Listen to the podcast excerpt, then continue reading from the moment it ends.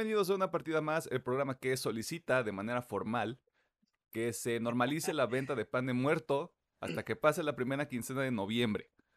Mi nombre es Emiliano Hernández y en esta ocasión eh, tenemos un episodio especial porque es la hora del doble chocolate, porque está aquí Alejandro Gómez. ¿Qué pedo? Cuba, Cuba. Está chingón por acá, ¿tú cómo? Vamos a romper los yugos de la opresión a la que nos tiene sometidos este, el señor Pedro Mercado, quien no puede estar con nosotros el día de hoy por un tema personal.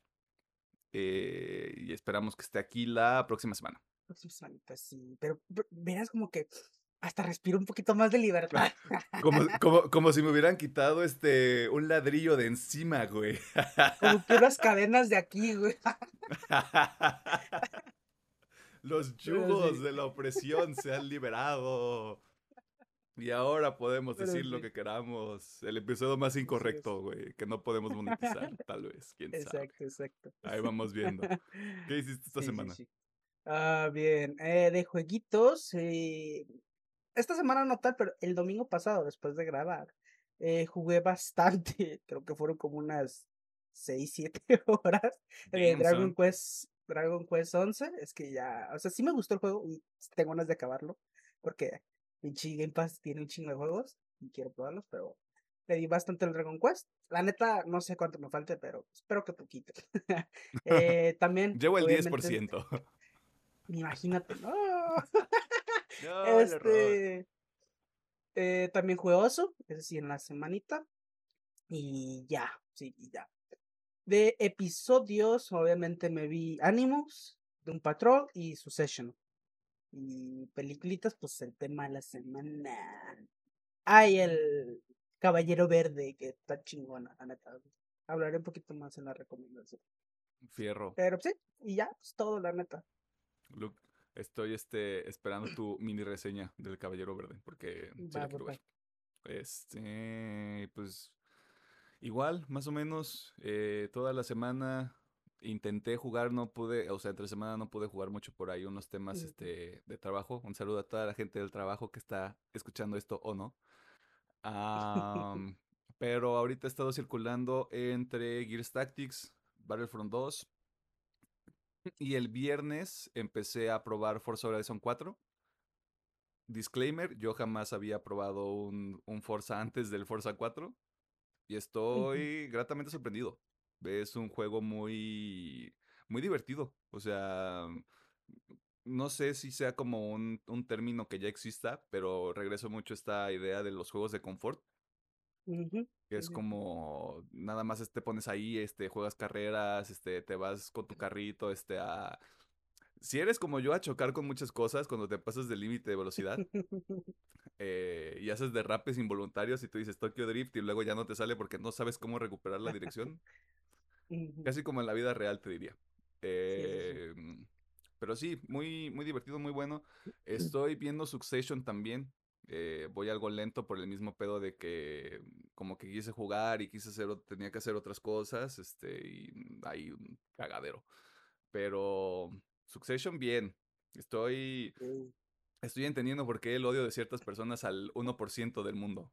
Ah, y ya, creo que es todo. Obviamente el tema de la semana. Ah, y el domingo, de hecho, también, el domingo pasado en la noche vi Halloween Kills. Uf, Les voy a comentar más en la sección de recomendaciones. sí, sí, sí. Usted, usted sacará sus propias conclusiones. Así es. Pura, pura energía positiva y negativa en este episodio especial. La hora del doble Sí. chocolate. Sí, Una sí, cosa de dualidades. Así es. ¿Algo más que quieras añadir antes de irnos a las noticias? am, segundo, o sea, súper fuera, súper en curva, pero segundo, es más, vendan pan de muerto todo el pinche año a la verga. Sí, güey. O sea, hablamos de juegos de confort, comida de confort, güey. El pan de muerto Sí, tiene este poder. Bueno, no sé, no sé si pierda su poder si lo vendem- si lo vendemos. O sea, como si ya yo, productor de pan de muerto, si se vendiera pan de muerto todo el año. Porque cuando llegan a vender pan de muerto es como esa sensación de ya se acabó el año, güey. De aquí sí, vamos sí. para abajo, güey. Y si lo vendes todo el año, yo creo que se pierde eso. Aunque el pan de muerto sea pero- delicioso. Mira, ya de hecho a ti te lo he comentado, yo no soy tan fan del pan, ah, me- como una piececita y se chingó. Esta última vez me chingué como tres pan de verdad. Güey, es que llega, llega un punto en tu vida donde dices, ya, güey. O sea, ¿por qué me limito? ¿Por qué le tengo miedo al éxito? ¿Por qué no me voy a tomar dos litros de refresco, güey? y Me voy a comer cuatro panes de muerto, güey. ¿Por qué no lo haría? Sí, sí, sí. O sea, si usted lo hace también, máximo respeto. Tenga conciencia de que esto va a afectar su salud, pero mm, unas por otras. ¿no? O sea, lo que siente en ese momento cuando se come sus cuatro panes de muerto, no se lo va a dar nada. Exactamente. Puro, puro placer. Es correcto. Ah, Somos, pues sí. somos unos seres hedonistas, güey. sí, sí, sí. Chale. Eh, pues como siempre, muchas gracias por escucharnos o vernos, dependiendo de, este, de qué manera consuma este flamante contenido que se produce en temporadas de invierno en este momento. Bueno, La mejor No, temporada del porque- año. mm, ajá, o sea, es que el invierno empieza el 21 de diciembre, o sea que técnicamente todavía diciembre. es otoño. Sí, o sea, todo es otoño, pero ya se ya empezó acá el frichito. No, Ya no empezó- tan fuerte, pero ya, ya se siente ahí el Ya frichito. empezó la temporada de vente, hay que hacer cucharita, güey. No le Sí, tengas miedo, güey, tengo frío, güey. el estar bien en piernas, así. Es correcto, con tu chocolatito caliente y tu pan de muerto. Ah. O si tienes este ya problemas muy serios. Ah, yo vi este meme, eh, la introducción más larga que vamos a hacer. Vi este meme donde Starbucks ya está vendiendo su rosca de pan de muerto, güey. Digo, de, de Reyes, Mm. rosca de Reyes. Ah, rosca de reyes. Ah, creo que sí, sí. Pero estamos en noviembre, güey, o sea, falta Navidad, güey.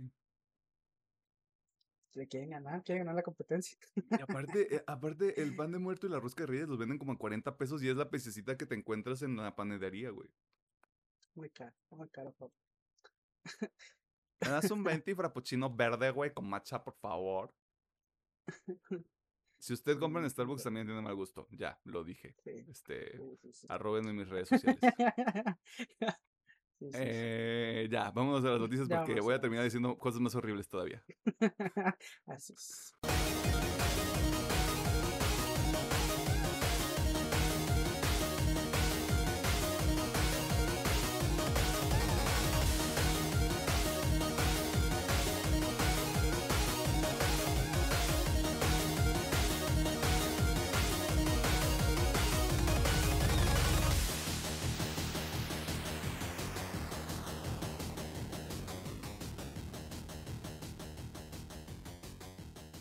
Nos encontramos en la sección de noticias, donde te ponemos al tanto de las cosas más interesantes que suceden en el mundo del entretenimiento, la cultura popular y demás cosas ñoñas.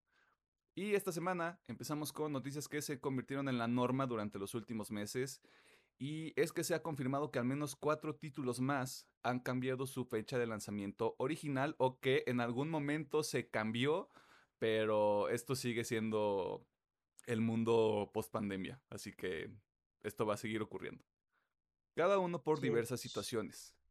Por lo cual inauguramos de manera formal esta sección que por motivos legales llamaremos la vigilancia de los retrasos. No conozco a nadie que le haya puesto ese nombre. Alejandro, ¿qué está pasando y por qué? ¿Por qué no vas a poder jugar en Walker este mes? Hijo de Pues mira, eh, eso lo voy a dejar al final, porque es lo que me duele. Pero bueno, En el coco. eh, dice, en los retrasos de esta semana empezamos con Marvel's Midnight Suns, este juego de Take Two, eh, de hecho ahorita vamos a profundizar un poquito más con estos güeyes. Pero bueno, anunciaron que se retrasa como parte de un anuncio que hicieron en la semana, los de Take Two Interactive, sobre sus estados financieros del segundo trimestre. Eh, debido a esto, decidieron cambiar la fecha de marzo 2022 a algún punto, no especificaron, de julio y diciembre del 2022. O sea, es básicamente el último cuarto del año. ¿Sí es cuarto? No, sería la última Segunda mitad. Segunda mitad, cierto. Así que es un largo eh, espectro para lanzarlo. Y bueno, y la razón que dieron para este retraso eh, supone que está relacionado con el aumento de la dificultad para crear juegos. Y en un comunicado eh, ellos dijeron textualmente, aunque no nos tomamos los retrasos a la ligera, sabemos que nuestro éxito probado se ha arraigado firmemente en, nuestro enfoque, el jugador es lo primero. Y en el compromiso inquebrantable de ofrecer experiencias de entretenimiento de la más alta calidad. Creemos que es mucho mejor proporcionar el tiempo extra necesario para que un producto, especialmente una nueva IP, alcance todo su potencial e impulse el éxito a largo plazo como una franquicia permanente en nuestra cartera líder en la industria. Así que sí, casi que la tengo más grande que tú, Ajá. Pero bueno, y por último, el director ejecutivo de Take Two, Strauss Selnick, eh, comentó. Creemos que necesita más tiempo de desarrollo para hacer todo lo que puede ser. Lo que nos caracteriza es proporcionar el tiempo y los recursos para que el talento creativo que, sea, que se ha arriesgado al venir al trabajar a nuestras empresas tenga siempre no solo la capacidad de perseguir sus posesiones, sino todos los activos posibles al servicio de permitirles perseguirlas. Y eso es lo que genera títulos de calidad. Ay, ya me motivé, güey. Te traigo aquí el speech motivacional por el desarrollador promedio, güey. Y, bueno, y dice, no podríamos estar más entusiasmados con el título. No nos gusta que se nos escape ni, eh, un título. No es tan habitual para nosotros. Ha sido un poco, ha sido muy poco común en estos años anteriores. Esta es una situación en la que pensamos que tenía sentido y por eso apoyamos el retraso. de igual manera, no es tan drástico. O sea, sí, hay una ventana muy grande, pero es muy poquito el tiempo. Y eh, en otros dos jueguitos que se retrasan. Me pregunto yo por qué. Parece que estamos pateando un caballo muerto, pero es que al chile no dejan de dar noticias. O sea, parece que, pues estamos pateando un caballo que está muerto. pero sí. O sea, sí. o sea, sí. Pero pues también es que no dejan de sacar noticias, chinga.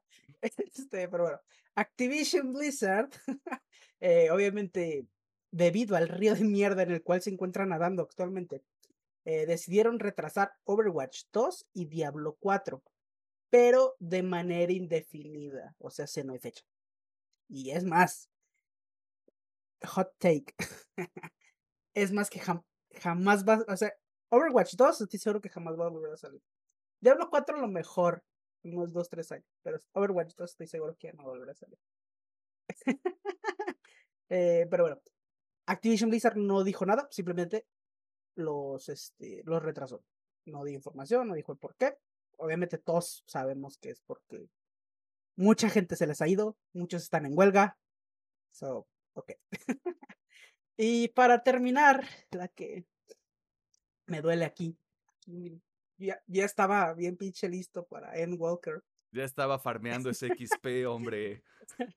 Este, digo, no estoy en el nivel, güey, estoy súper lejos, pues ya estaba emocionado. este, pero estaba listo para que le hicieran eh, carry. exacto.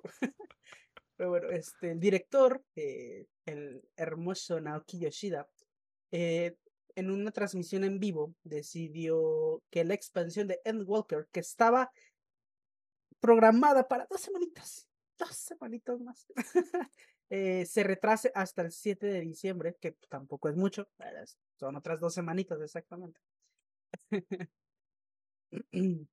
y bueno, en este directo, el señor Yoshida, como es un pichi dios, eh, lo primero que hace es disculparse ante la audiencia debido a este retraso y les pide pues que entiendan un poquito y que pues tengan mucha paciencia.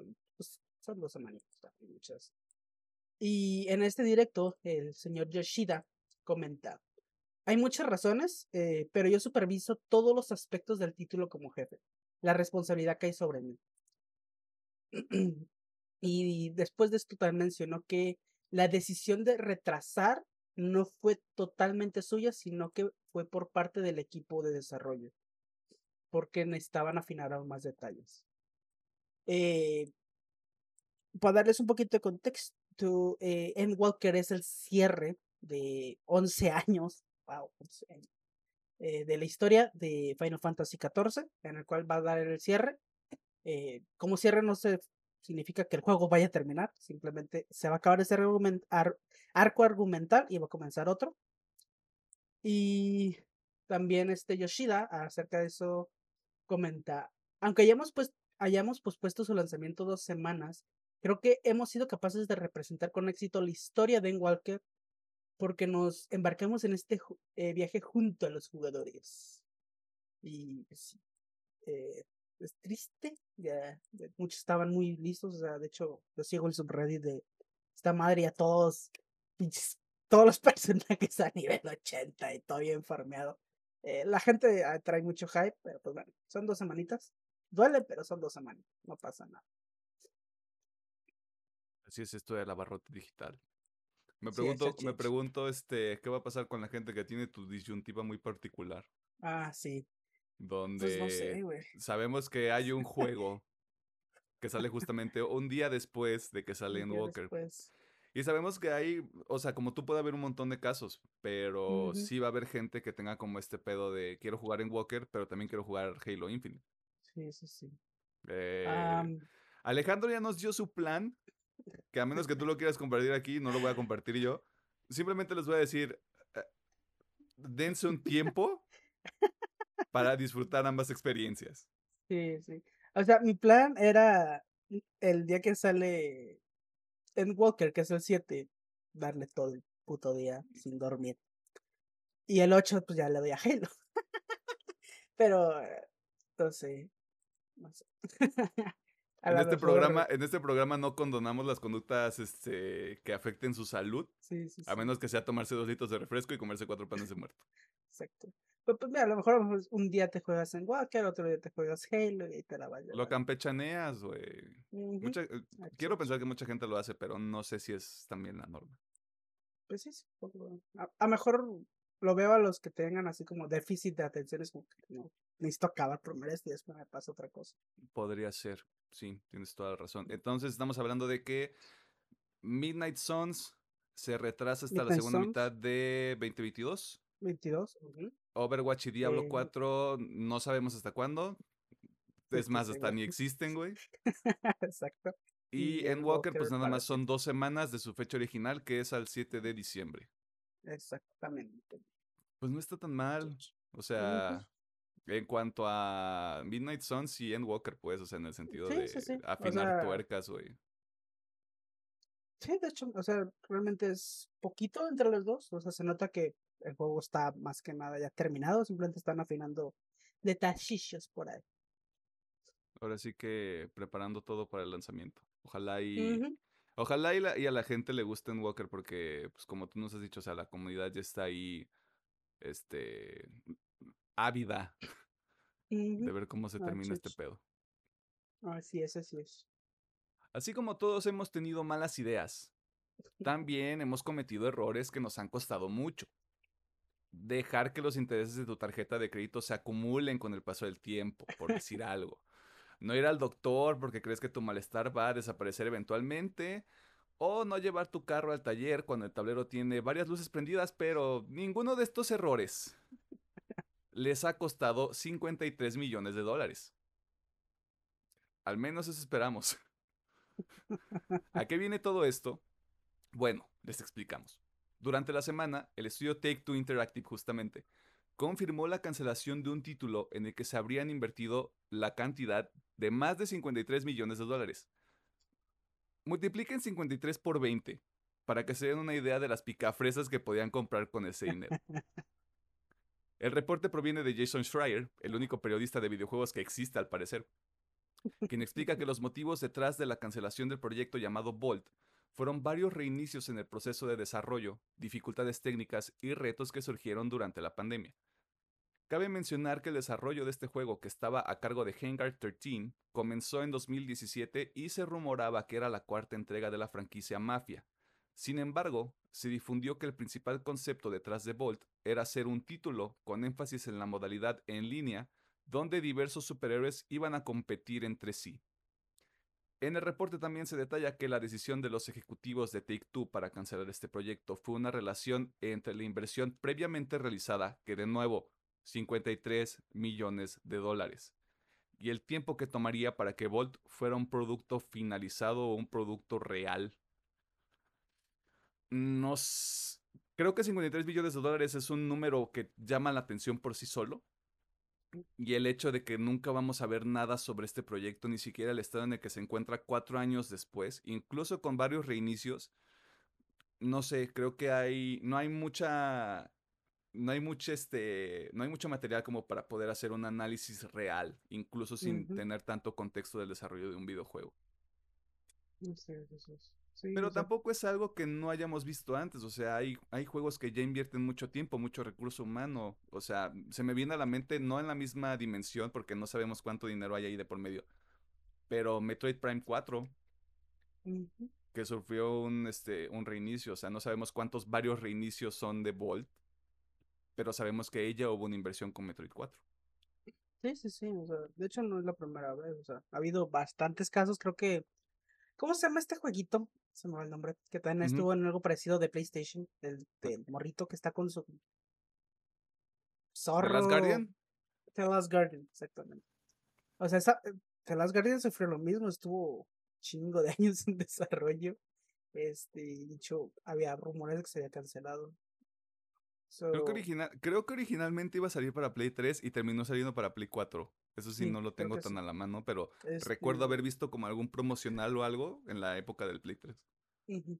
Así que se me hace raro que lo hayan cancelado después de tanta inversión, pero eh, también digo, pues a lo mejor quiere decir que el juego no daba. O No agarraba, ajá. con tanto reinicio nomás no, no, no alcanzaban a encontrar ese, ese punto clave o la historia no era buena o la jugabilidad nomás no daba, no sé, algo pasó y dije, o sea, es que fuck it, ese pinche dineral y pues empezamos algo de nuevo. Sí, cortar por lo sano, porque también parte del reporte es que eh, se van a reunir todo el equipo de Hangar 13 como para ver qué sigue después. O sea, no hay como un pedo de todos se van a la chingada, sino como de hay que ver qué es lo que sigue. Si no es un título nuevo, pues ver de qué maneras. Yo me imagino que ver de qué manera se podrían incorporar, por ejemplo, a Midnight Suns. Que sé que. Midnight Suns lo está haciendo Firaxis, pero no sé si Hangar 13 tenga como la capacidad de apoyar en algún sentido. Sobre todo para Pues, que ese proyecto termine bien. sí, sí, sí puede ser, güey. Aunque supo- ah, también a lo mejor, ahorita que lo mencionas, puede ser problema del equipo, ¿no? Que no se supo coordinar o algo así. Podría ser que los distribuyan en los demás est- eh, Ajá, puede, puede ser algo así, o sea, al final del día pues es buscar aprovechar el talento que ya tienes ahí, independientemente del, del dinero que ya se utilizó, que ya se invirtió, pues ver de qué manera sí puedes reforzar los proyectos que ya tengas en desarrollo. Tal vez sí dividir a Hangar 13 por un tiempo y que cuando tengan algo chido pues ya valorarlo y que sea todo el pedo este corporativo que se tengan que hacer como el pitch y vendérselo a toda la gente posible. Exactamente. Pero pues esperemos que todo esté bien para, ese- para el equipo de el hangar 13, el hangar decimotercero. Ujú. La semana pasada le mencionamos que había un colectivo de personas que gritaban en agonía ante el ligero, ante el ligero atraso que sufrió Elden Ring con respecto a su fecha de lanzamiento. Pero a toda acción le corresponde una reacción. Y es que se liberaron 15 minutos de gameplay oficial de este título, que se podrá disfrutar en febrero. Y como era de esperarse, el internet perdió colectivamente la cabeza. ¿Y quién mejor para explicarnos este fenómeno que este nuestro fan diagonal especialista de Elden Ring, Alejandro Gómez? Pues bueno, como comentes, fue un gameplay editado, o sea, no fue tal cual ellos jugando, pero fue un gameplay editado de 15 minutos, donde mostraron todo lo que ya nos habían dicho. De hecho, lo si gusta, no me acuerdo qué episodio fue, pero ya lo comentamos en un episodio aquí de, de su podcast favorito. Ya llevamos, con estos son Este, 34 episodios. Nosotros no sí, podemos recordarlo todo, discúlpenos, de verdad. Fue un episodio, pues ya comentamos. Y justamente mostraron todo lo que habían dicho en esa lista, fue lo que mostraron acá, ¿no?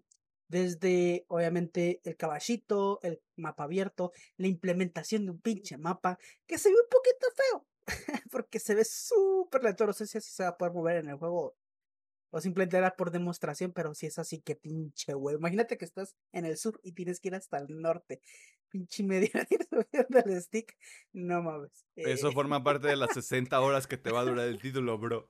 pero bueno, por fin hay mapa, nos muestran el mapa, nos muestran un poquito de pues, este entorno en el cual te puedes ir moviendo, ya sea a pie, a caballo.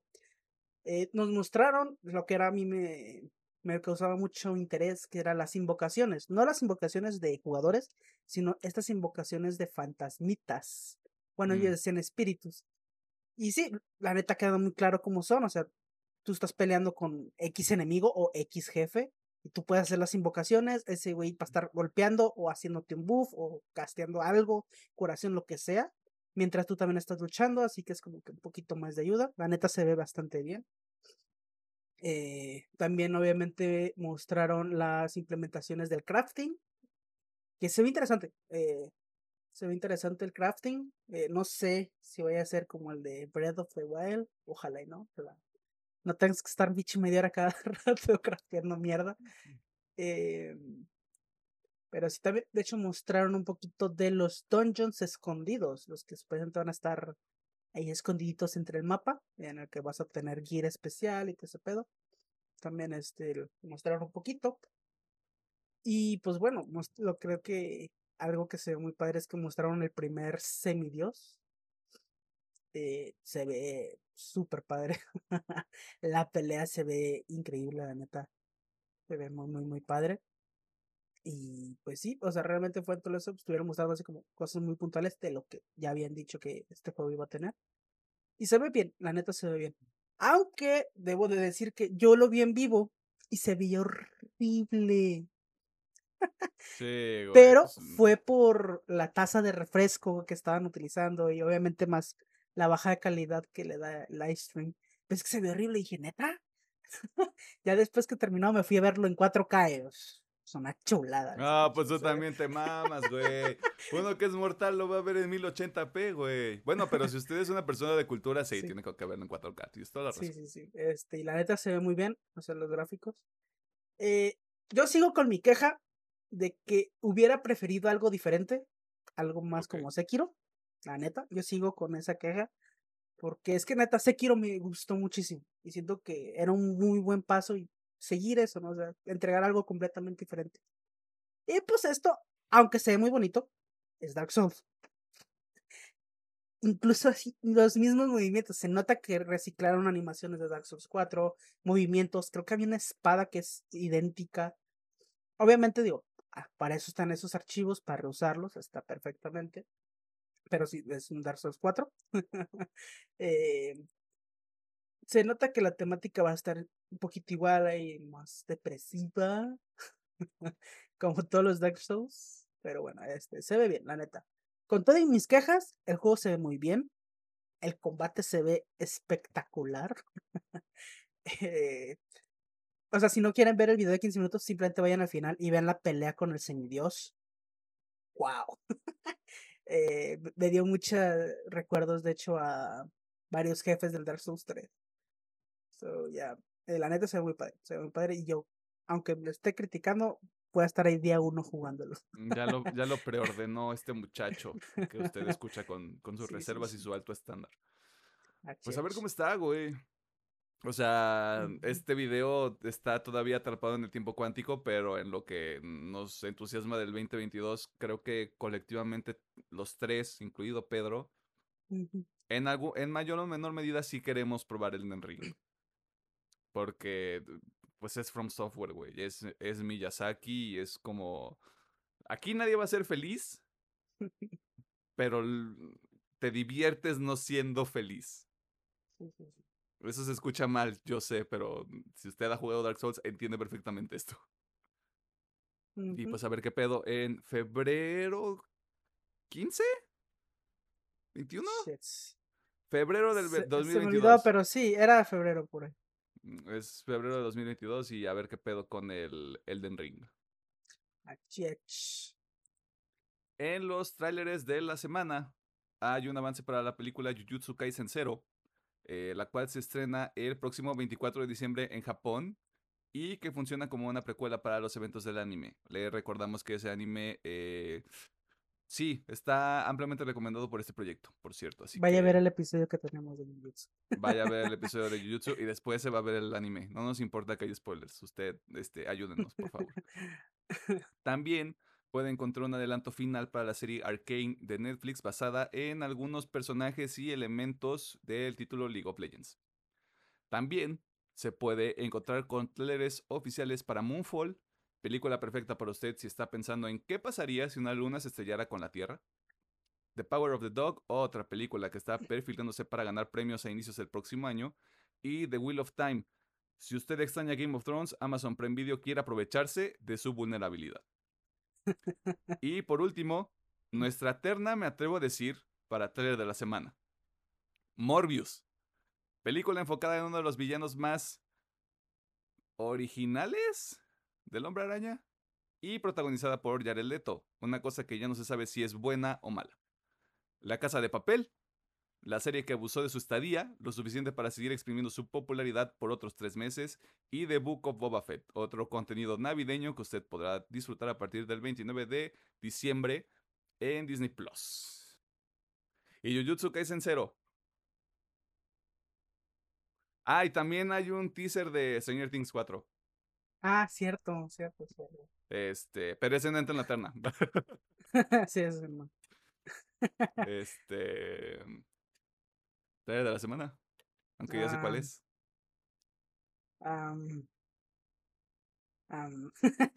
Ah, me- me- es que no me puedo decidir, así que The Wheel of Time, porque como digo, estoy interesado en esa madre. Pero no, ¿sabes qué? Fuck it, el trailer de la semana es Jujutsu. Sí, no hay más. Eh, Utah, mi Utah hermoso, ya lo quiero ver, güey. ah. Aunque aquí va a llegar hasta marzo, pero no las. La supercarretera de la información este nos ayudará a subsanar ese, ese pequeño bache. Sí, eh, Jujutsu Kaisen Zero. Aunque, de nuevo, yo soy el neófito en el tema del anime. Sí, vean Jujutsu. Jujutsu, Jujutsu, lo que como usted le quiera decir, me vale cacahuate. Este, está en Crunchyroll, lo puede ver hasta gratis si quiere. Sí, sí, sí. Eh, pero de lo más, de lo más destacado, me, me atrevo a decir yo, del 2021 en general. O sea, a reserva de lo que tú tengas, porque tú tienes más contexto del mundo del anime. Sí, sí, sí. Sí, de hecho, Y, sí. y todo lo demás, pues. Hasta de of Boba Fett sí me da un poquito de huevas y solo son seis episodios, o sea, obviamente los voy a ver, pero sí es como, mmm, esperaba más violencia. Sí, sí, sí. Pues, tal vez se la están guardando. Ojalá. Esperemos que sí. Y eso fue todo en la sección de noticias.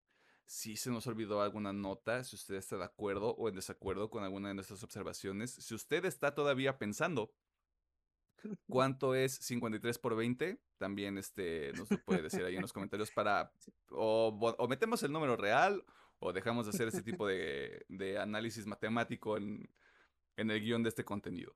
Eh, están las redes sociales, Facebook una partida más, eh, Twitter arroba UPM oficial, Instagram y TikTok arroba UPM guion bajo oficial y también está la sección de comentarios en el YouTube. Aquí abajo. O sea, asumiendo que esto ya está en YouTube, pues. Sí. Eh, vámonos al tema de la semana porque yo he dicho esto con otros, con otros contenidos que, que ya hemos visto. Mm, Y me hubiera gustado mucho que Pedro hubiera estado aquí con nosotros para platicarlo. Sí me interesa mucho la opinión que tienen sobre esta película. Porque mm, no, no es un spoiler, pero sí es bastante original en algún sentido. En algún sentido.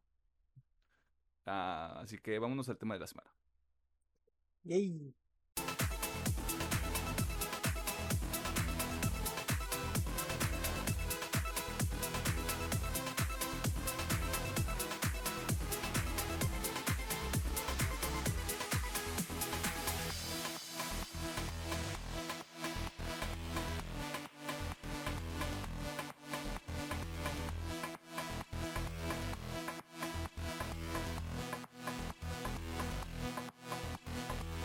Nos encontramos en el tema de la semana donde vamos a hablar de Eternals, la película número 26 del universo cinematográfico de Marvel, dirigida por Chloe Zhao.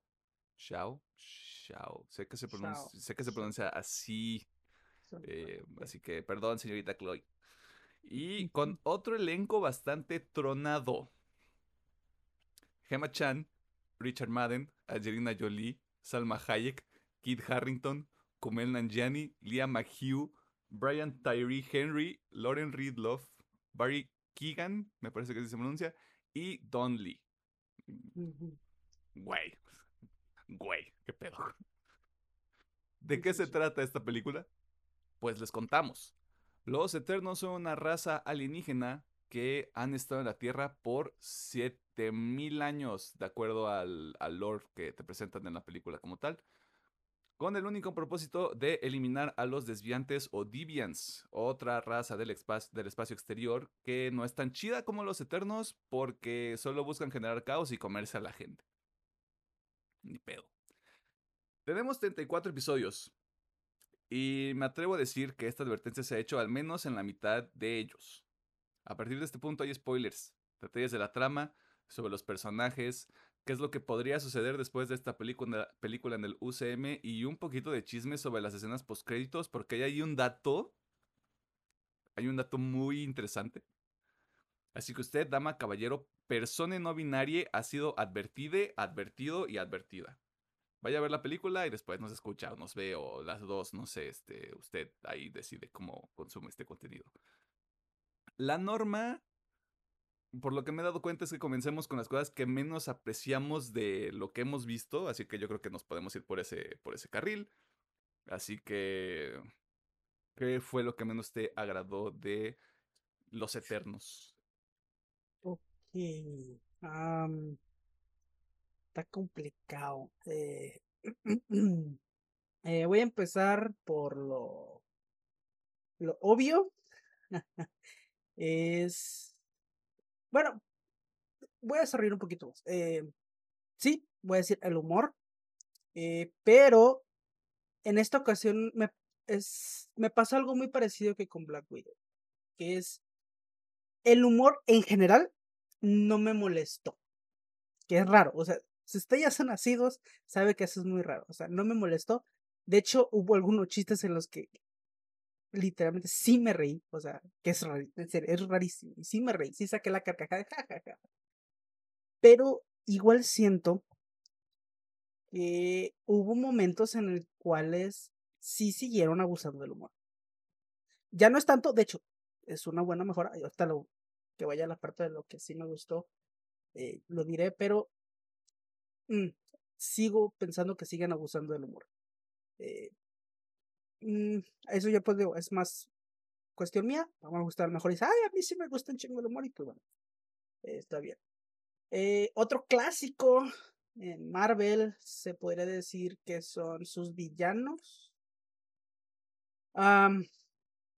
En este caso, eh, los Deviants, Deviants, los desviantes, como dependiendo de qué versión vio usted, este, siento que quedan muy al aire. O sea, clásico Marvel, donde sus villanos, pues, simplemente están ahí. Y en este caso sí.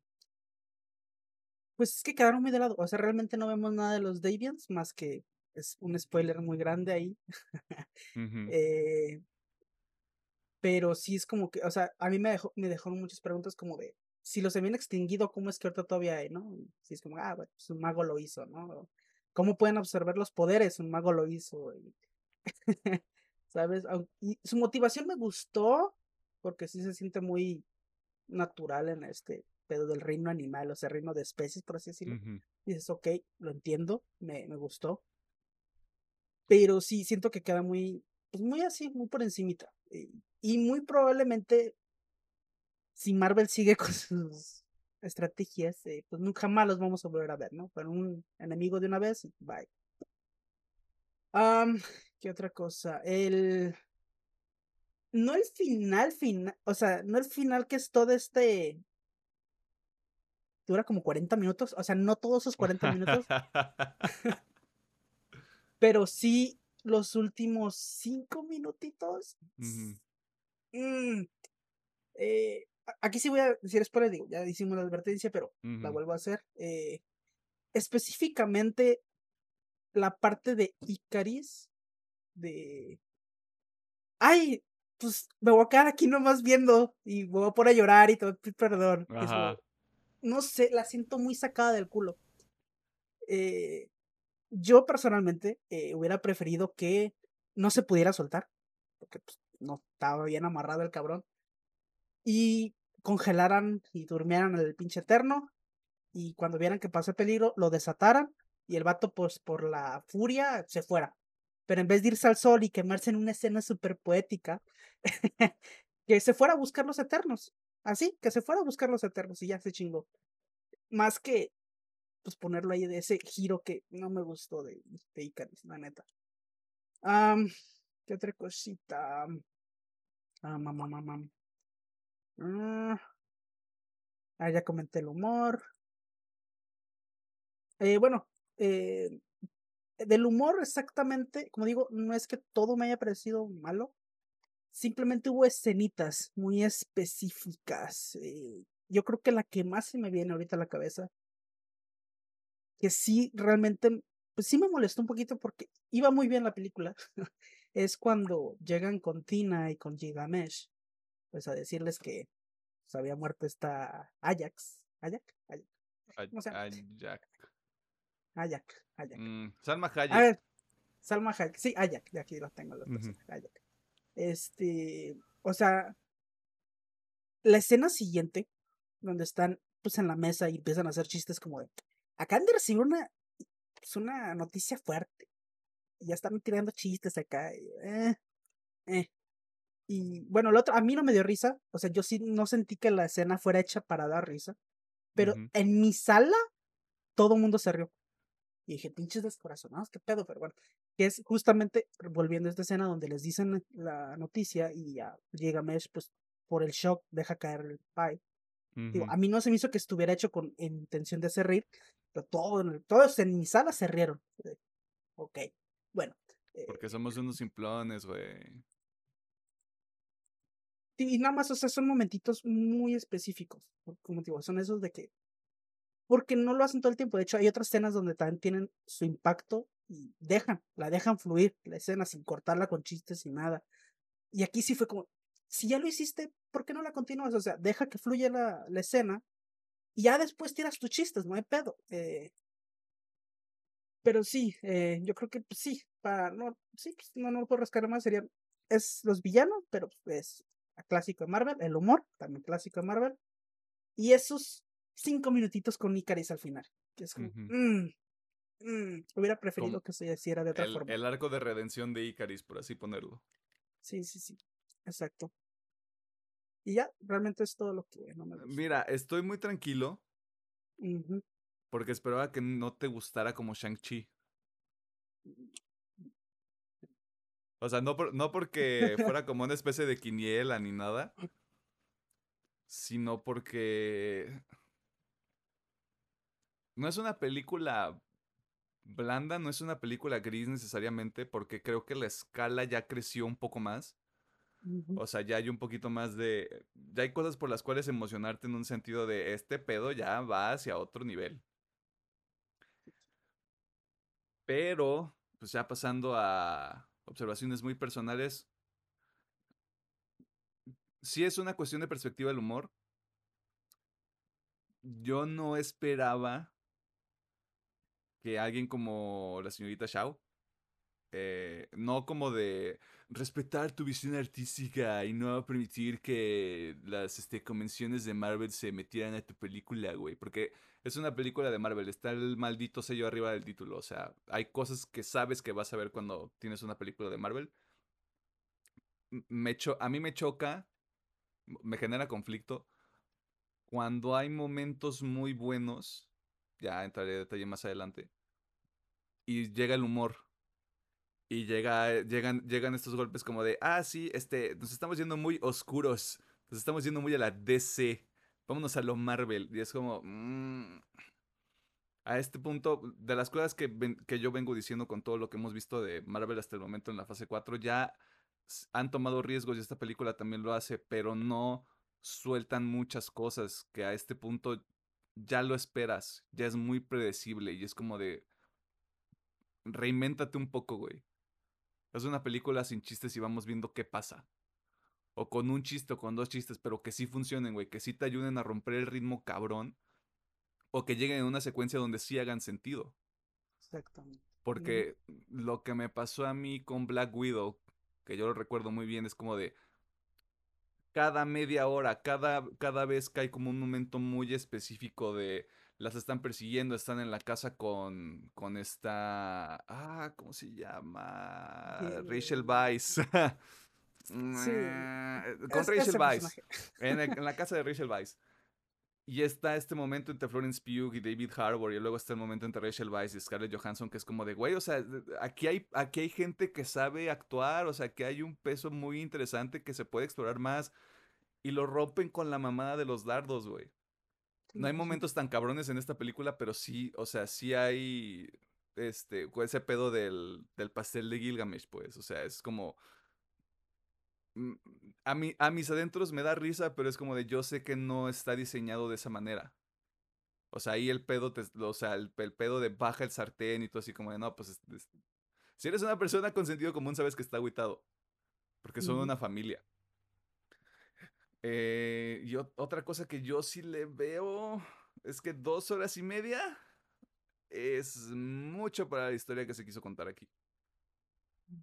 Y creo que para mucha gente, mucha gente que no le haya invertido tiempo a las otras películas de Marvel, sí se podría aburrir, sí la podría encontrar lenta con relación a otras experiencias. Eh, lo- eh, otra, una cosa que se me hace raro que no sé si es buena o es mala.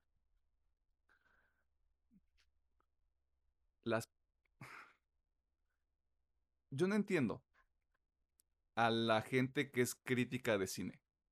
Porque vamos aclarando una cosa. Nosotros hacemos este programa y decimos nuestros comentarios desde nuestra trinchera. Nunca desde un pedo de somos la verga, excepto para hacer recomendaciones. Pero no somos gente que tenga un conocimiento mm, vasto, no, no vemos cine de arte, no, no nos metemos en un pedo de la cinematografía está bien vergas, güey, el estudio de producción está verguísima, güey, el diseño, el maquillaje, la verga nos, nos vale chorizo.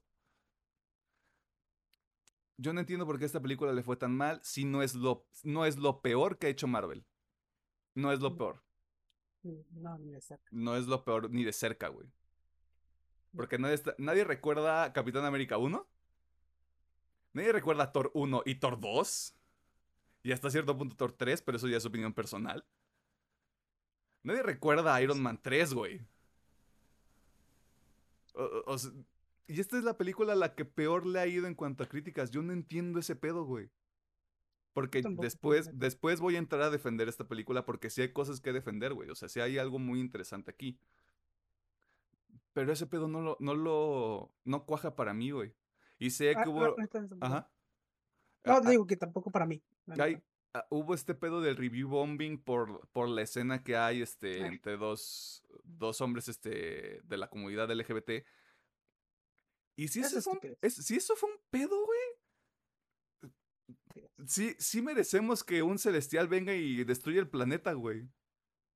Es O sea, sí ese es un pedo, güey, pero, o sea, metiéndome a ver las reseñas de, de críticos y como tal es como de, nah, es que está de hueva y no, es que, este, película está bien aburrida y no sé qué, es como de, güey, o sea,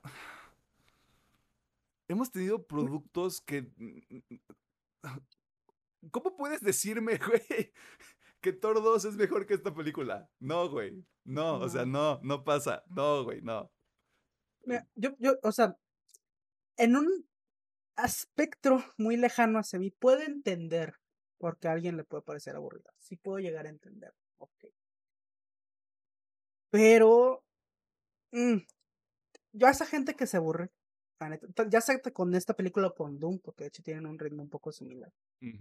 Eh, yo lo que les puedo decir es, entiendo el por qué les aburre, pero al chile no les pasa nada si se abren a nuevas experiencias. Entiendo que te gustan las películas de chingo de acción y que no tengas que pensar, lo entiendo, o sea, muchas veces simple es lo que queremos, apagar el cerebro un rato, ver una película que nos entretenga y se chingó. Pero tampoco está mal abrirse a experiencias un poquito más profundas, un poquito más lentas, eh, un poquito más pe- es donde sí tienes que poner atención. Más eh, pensadas, güey, o sea, como con un, con un pensadas, pedo de que, de que la, de que tanto Denis Villeneuve como Chloe Zhao ujú, sí le metieron coco. Yo creo que sí le metieron mano a lo que hizo Chloe Zhao en esta película ya, teoría de conspiración, y que su chistechito, y que este tenemos que recortar esto porque mm, o- o- esta cosa que podía justificar muy bien como el arco de Icaris o el arco de cualquier otro de los personajes lo vamos a recortar porque tenemos que meter chistes y hay que ser chito chito. Sí, sí, Y sí. así, güey, o sea, yo sí creo eso porque ¿cómo pasas de ser una directora que estuvo nominado que ganó, no me acuerdo si lo ganó, o sea, Por Nomadland, sí. por Nomadland, o sea, ¿cómo pasas de eso a que la gente diga, no, pues es que está bien mal esta película, güey, porque, pues, pinche Chloe Zhao, o sea, de nuevo, no me metí a ver como todo ese pedo de las reseñas ni lo que la gente quiere esperar, güey. Pero Vato, o sea, es una persona que tiene talento, o sea, y sí lo demuestra, o Sí, sea, yo, yo sí, tengo sí. cosas muy, muy rescatables de esta película, pero los problemas que tiene son, son nulos, o sea, son cosas que o tenemos que empezar a aceptar de que va a haber humor y va a haber chistes en estas películas de ahora en adelante y por siempre. Y que sí va a haber películas donde se tomen su tiempo, güey. O sea, esta película, tomando en cuenta anuncios y comerciales en el cine, son tres horas de tu vida. Y ni pedo. O sea, tú sabes a lo que estás yendo, güey. Sí, sí, sí. Eh, pero sí, o sea, mm, s- sí destaco nada más esas, esas dos cosas. Sí se siente a veces lenta.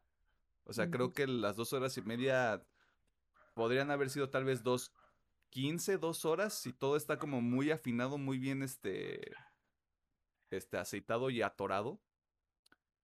El pedo del humor, que yo creo que ya sí ya me estoy yendo a ese pedo de mm, una película sin humor de Marvel y 10 de 10 para mí. Y esto que no tiene que, tanto que ver con la película, sino como con la gente, Sí, el pedo de la, de la crítica que está recibiendo. No tanto por el pedo de la gente retrógrada, estúpida, sino como de, güey, de nuevo esto no es lo peor que hemos visto. Sí. De hecho, voy a, voy a tocar un poquito ese tema de los retrógrados. Miren al chile.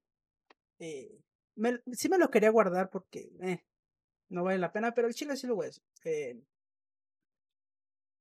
para los que es- están poniendo el grito en el cielo porque, ay, es que la inclusión, güey, ay, es que hay dos hombres besándose y mis hijos que iba a la verga. Al chile, a este punto, es más forzado los que se siguen quejando por la inclusión que las, las películas metiendo inclusión en sí. O sea, ya las películas y series y todo eso con inclusión, ya ahorita se me hace de lo más normal, carnal. Y ahora lo que se me hace forzado son los cabrones que se siguen quejando que porque, es que se siente bien forzado, güey. La neta, dejen de mamar y a la verga. si no, No. pueden aceptar que Ajá. dos personas se quieran sin importar su pinche sexo, es muy su pedo. Están bien pinche malitos de la cabeza. Una disculpa por ustedes. Pero sí, están bien malitos de la cabeza y no pueden ver a dos personas felices. Güey, o, o sea, perdón, pero este es el cast más variopinto Sí, que hemos güey. visto en una película de Marvel y yo veo al- y yo veo a la gente que no tiene sentido común y un coeficiente intelectual de 5 perdiendo la cabeza por sé que no es una relación, no lo manejan como tal en la película, pero entre Gilgamesh y. Angelina Jolie yo sí veo mucha gente perdiendo la cabeza, güey. No vi, pero bueno. Este o sí, güey, o sea, es ya, este es el mundo, acéptenlo. Sí, güey, o sea, Acéptenlo. No, no se tienen que trepar a ningún tren, no tienen que apoyar a nadie, solo lo tienen que respetar y lo tienen que entender. Se acabó. sí, no hay sí, más. Así de sencillo. Bienvenidos al siglo XXI, los estábamos esperando. Sí. Habiendo dicho todo eso, ahora sí, ¿qué es, qué es lo bueno de Eternals? Es lo que me gustó. Antes de entrar, eh, yo creo que el factor que más me molesta, fuera del humor, obviamente, fuera del humor, de el rumbo de Marvel actualmente es su consistencia. Eh, porque en serio, cuando yo salí de ver esta película, lo primero que estaba pensando es, ¿cómo es posible? ¿Cómo es posible que pasamos de una película tan mala, bueno, en mi opinión, tan Sí, sí, sí. mala y tan blay, tan... ah, que todavía me acuerdo y me hace enojar como el pendejo de Sanchi. Eh, y después nos entrega una película como Eternals. Que, como digo, para mí es muy buena película. No es perfecta, ojo, lo voy a poner desde ahorita. película no es perfecta, no es una obra maestra, eh, pero está muy buena. Yo creo que al menos de este año es la que más me ha gustado de Marvel, sin duda alguna. Eh, y si es como que, neta, o sea, no entiendo cómo pasamos de la mierda, me disculpa para los fans de Sanchi, toda la mierda de Sanchi a Eternals. Pues digo, o sea, eso es como que algo que mi cerebro no logra conectar. ¿Cómo no tienen esa consistencia? Un, salto, un salto cuántico, güey, de artes marciales a este pedo. Pero sí, este. Bueno. Ah, como digo, la película no es perfecta. Tienen varios errores. Incluso si son muy puristas de los cómics, se tomaron muchísimas libertades. A mí no me molestó, pero si son, si son este, eh, puristas, pues sí. Eh, puedo entender que les haya molestado, pero bueno. Eh, ah, bueno, pero ya, para empezar. Eh, yo creo que lo que más me mamó fue en sí el cast de los Eternos. O sea, los personajes, los 10 principales me gustó mucho el cómo los manejaron porque siento que les dieron un muy buen balance a los 10. Sí, obviamente tenemos a los protagonistas de entre estos 10, pero aún así siento que cada uno tuvo su o sus momentos de mostrar quién es, por qué está ahí, cuáles son sus motivaciones, cuáles son sus objetivos, eh, y nos lo dejaron todo bien planteadito. Algunos digo más que otros, supongo que otros va a ser más para a futuro, pero sí, eh, me gustó mucho. Sí, este. Ups. No, usted ya está advertido, vayas a la verga. Sí, sí, sí. Este, así que me gustó mucho el cast principal. En serio, sí. Me agradaron demasiado. O sea, a lo mejor me estoy yendo mucho, muy arriba, pero me, me pareció muy parecido a cómo me gustaron los Guardianes de la Galaxia cuando me los presentaron. Ok, sí, a mí quiero ver más sobre ellos. Estoy muy interesado. Preséntame más. Eh, también, eh, me hubiera un poquito técnico, pero es que creo, al menos por ahorita sí lo voy a defender así, pero creo que es la película más bonita que ha tenido Marvel en mucho tiempo. Tanto efectos especiales, tanto las escenas de pelea, tanto los paisajes que son grabados así tal cual, o sea, sin CGI, el puro paisaje, está muy bien hecha. O sea, yo no, yo no sé, ya lo dijimos hace un momento, nosotros no somos expertos, pero de lo poquito que yo sé, o sea, la cinematografía se me hizo hermosísima. Hay unos planos, güey, hermosos, cabrón. O sea, y eso pues, obviamente es parte de la directora, que se nota que sabe lo que hace, que tiene buen ojo para, para lo que quiere transmitir. Este, sí que sí se me hace que se ve hermosa. Tiene las escenas de acción se me hicieron súper, súper fluidas. Eh, creo que muy parecido, de hecho, también con Black Widow, donde las escenas realmente se sentían, las escenas de acción.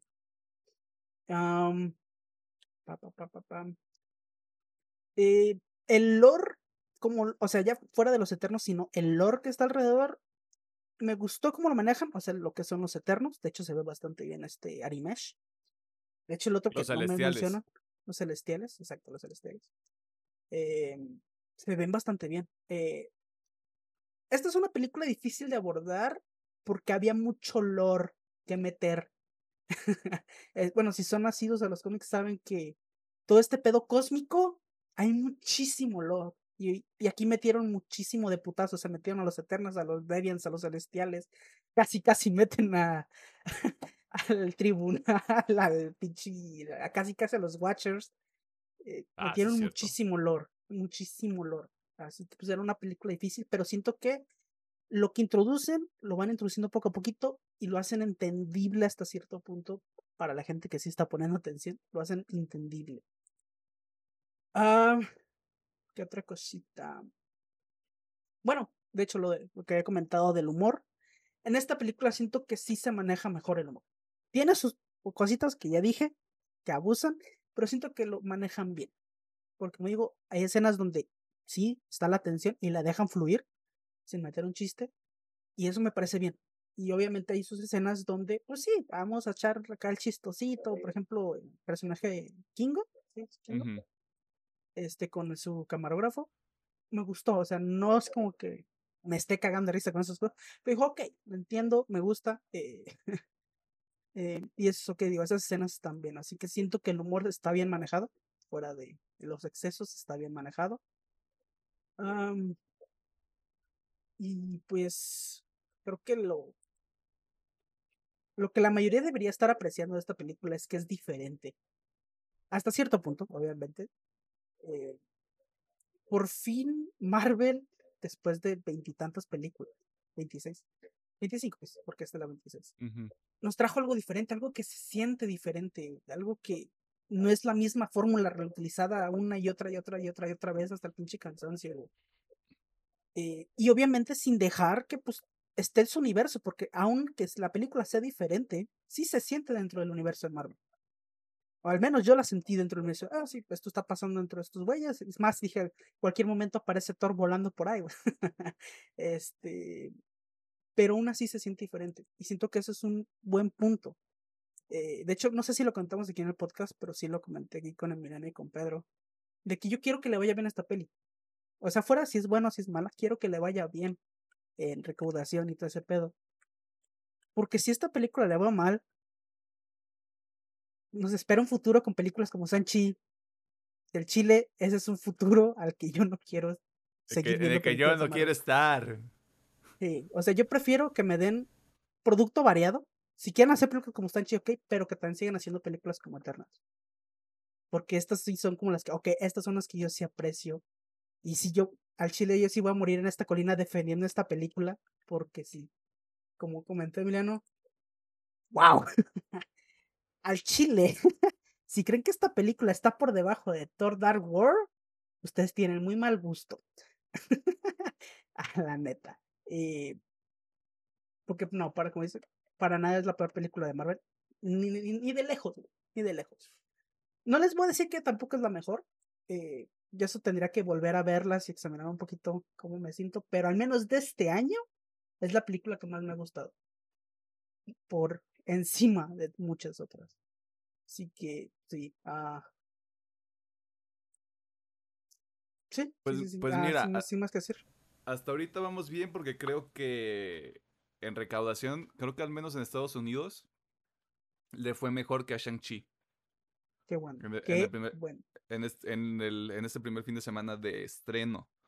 Y ahorita, de tener un presupuesto de 200 millones, ya lleva recaudado 161. Ok, o sea, yo falta creo... la... Ok, está bien. Otra semana, güey, y esta madre va, va a ser negocio. Mira, yo, yo creo, yo lo poquito que chequé de comentarios, eh, obviamente, fuera de los críticos, ya está viendo gente que sí le está gustando, que qué chido, la neta. Eh, obviamente también hay gente que, le está, que no le está gustando, que eso es totalmente normal, cada quien sus gustos. Pues yo creo que después de este antibajo que tuvo, yo creo que sí ir remontando un poquito por la opinión de que, o sea, como digo, no es la mejor película, al menos ahorita objetivamente hablando. Pero sí es bueno. O sea, la neta no es una mala película. Ni de lejos. No, güey, o sea. Se les está olvidando Iron Man 3. ¿O qué? O sea, es como Iron Man 3. Iron Man 3 no existió. Capitán América 1 no existió. Thor 1 y 2 no existieron, güey. Hulk 1 no existió. No se pasen de verga, güey. No, no se pasen de verga, güey. O sea.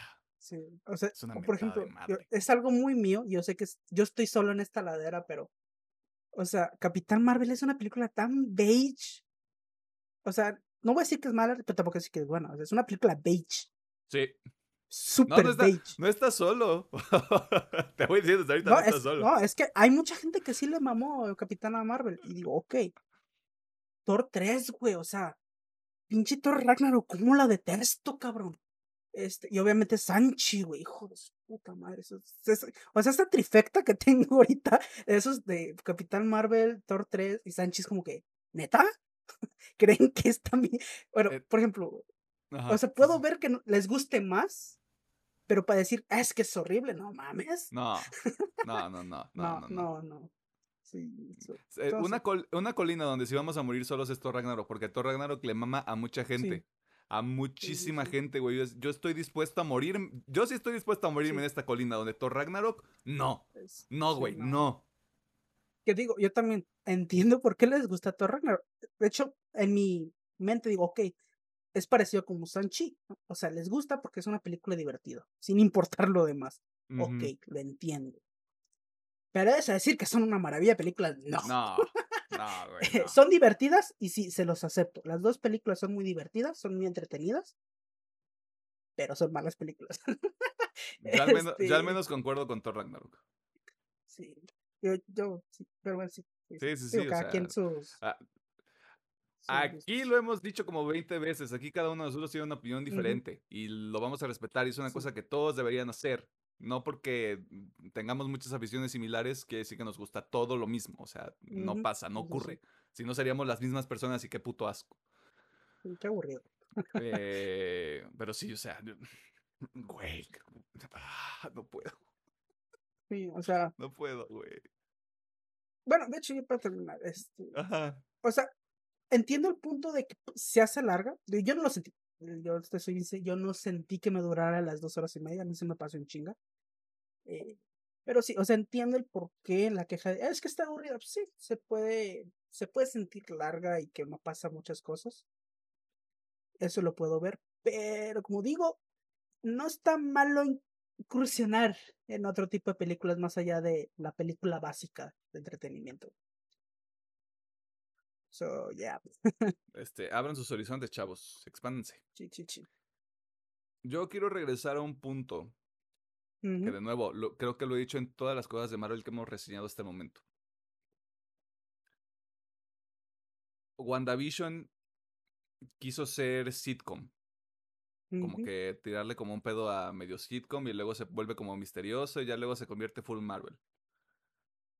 Falcon and the Winter Soldier es como un thriller político, si le quieres poner así, o sea, creo que de las historias que hemos visto hasta ahorita es como la que está más aterrizada en, en nivel tierra sin amenaza extraterrestre, por así ponerlo. No estoy diciendo que sea bueno o sea malo, creo que ese es el planteamiento que se busca hacer. Eh, después de eso tuvimos Loki, que, güey, Loki es una chulada. O sea, no, no, me acuerdo si quedamos como en ese acuerdo de los tres en el episodio, pero Loki es la mejor serie por las implicaciones que tiene, por la historia que tiene y los personajes que, que presenta. Y, eh, y, Loki es un pedo ya de multiverso, o sea, se mete como a, a, los, a los recovecos más este, complejos de lo que es ahorita el, el UCM. Empezamos con Black Widow, que Black Widow es la película que nos debían desde hace tiempo, sigo diciendo, pero es de espías. Este, Shang-Chi es este, artes marciales que a Alejandro no le gusta, lo cual está perfecto. Y llegamos a Eternals. Y yo lo único que podía pensar es, esto es un pinche drama familiar hecho al UCM y yo estoy aquí para ver esta pendejada, güey. No porque esté horrible, sino pendejada sinónimo de cosa. Estoy aquí para ver esto, güey. Y me voy a regresar un poquito porque una de las cosas que no me gustó es que me mataran a mi Salma Hayek en la primera hora, güey. ¿Qué es eso, güey? y, luego, y luego fuera de cámara, ¿qué es eso, güey? O sea, si no me la van a regresar porque, spoiler, yo estoy pensando que en la segunda nos los van a regresar. Mm. Yo estoy pensando. Mm. No los podrían regresar porque, o sea, Arishem ya dijo, güey, ustedes son unos pinches robots. O sea, sí, pero es que no los puedo hacer y deshacer. No, claro, o sea, yo lo que estoy lo que estoy viendo es lo mismo que va a pasar con Guardianes de la Galaxia 3 con Gamora. Va a, ser como, va a ser como de, venga chepa acá, nosotros le educamos, nosotros le decimos como qué pedo, dónde están las buenas cubas, dónde está el buen baile, güey, y ya luego nos hacemos este equipo otra vez. Creo que puede pasar, pero no estoy seguro. No lo podría vender al 100%. Y ya que toqué ese tema, además de que es un drama familiar, tiene este pedo de ciencia ficción que yo sí dije, ah, esto está... Ah, ¿Por qué nadie se tortas? Porque sí me... se sentía muy blando. En el sentido de, somos los eternos y nos vamos a pelear con los desviantes. Yo iba esperando esa película pero te voltean la tuerca porque yo no sé nada de los Eternos tampoco, o sea, no tengo contexto de los cómics.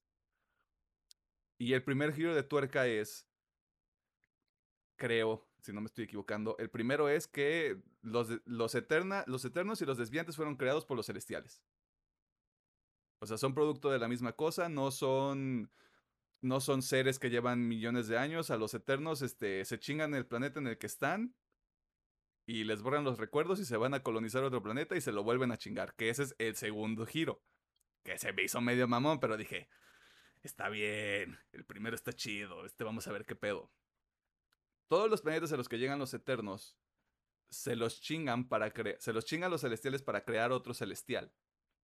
Y ahí sí dije, no te pases, está la verga, güey. van a salvar el planeta, güey. Desde ahí ya te cantaron que van a salvar el planeta de alguna manera. Pero sí me gustó mucho este pedo de yo creé a los dos.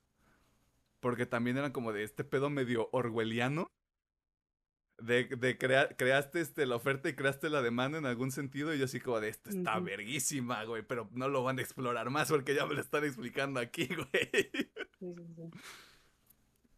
Y ese, ese, es el tipo de cosas, o sea, este, juntado con el pedo del drama familiar y la estructura que tiene la película, de que cada uno, como tú decías, tiene su personalidad, tienen sus momentos. Te queda muy claro cuál es el rol que cada uno tiene. Este, Tina es este, la persona con enfermedades del equipo, del, del grupo. que es la mamá. Este, Sprite es, pues prácticamente sí, o sea, es como la persona más inmadura del equipo. Y Icaris como tal lo dice, o sea, él es el soldado. Cersei es como la que no sabe qué pedo, como la que todavía no encuentra su lugar. Y así nos vamos con todos los demás. Y eso, eso funciona, o sea, eso para mí funcionaba porque es como de, güey, o sea, yo le creo a este, a este grupo de gente que lleva 7000 años conviviendo, 7000 años juntos, y que llega un punto en el que dices, güey, o sea, ya va a haber diferencias de ideología porque así pasa en un grupo social. O sea, cuando Druid ya se enfrenta a Ajax y es como de, güey, o sea, lo que estamos haciendo está, está mal.